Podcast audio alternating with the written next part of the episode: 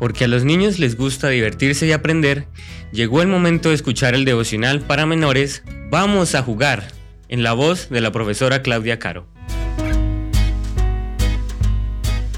Muy buenos días mis niños, ha llegado la matutina de menores.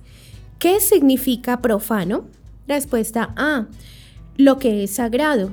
B, lo que es puro. C, lo contrario de sagrado.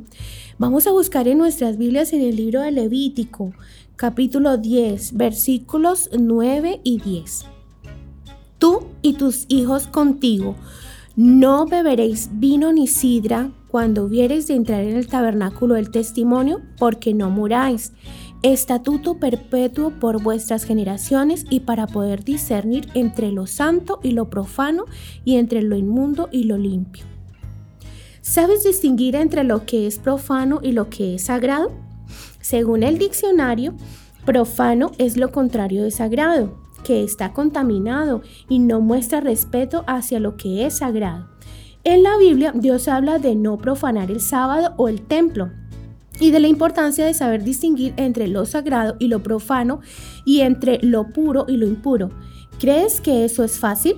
Hay un texto en la Biblia que te puede ayudar. Se encuentra en Filipenses 4:8.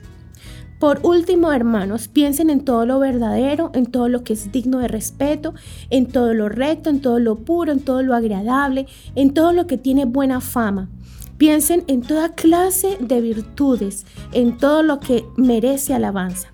Si pones en práctica estos consejos que el apóstol Pablo dijo a los filipenses, seguro que conseguirás distinguir lo que es sagrado de lo que es profano.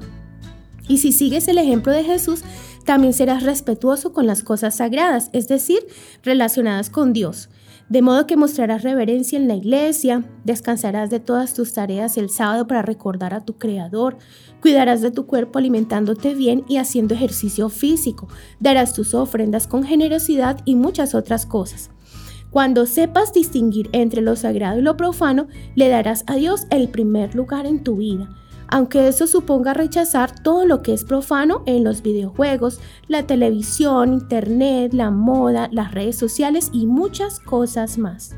Que tengas un hermoso día.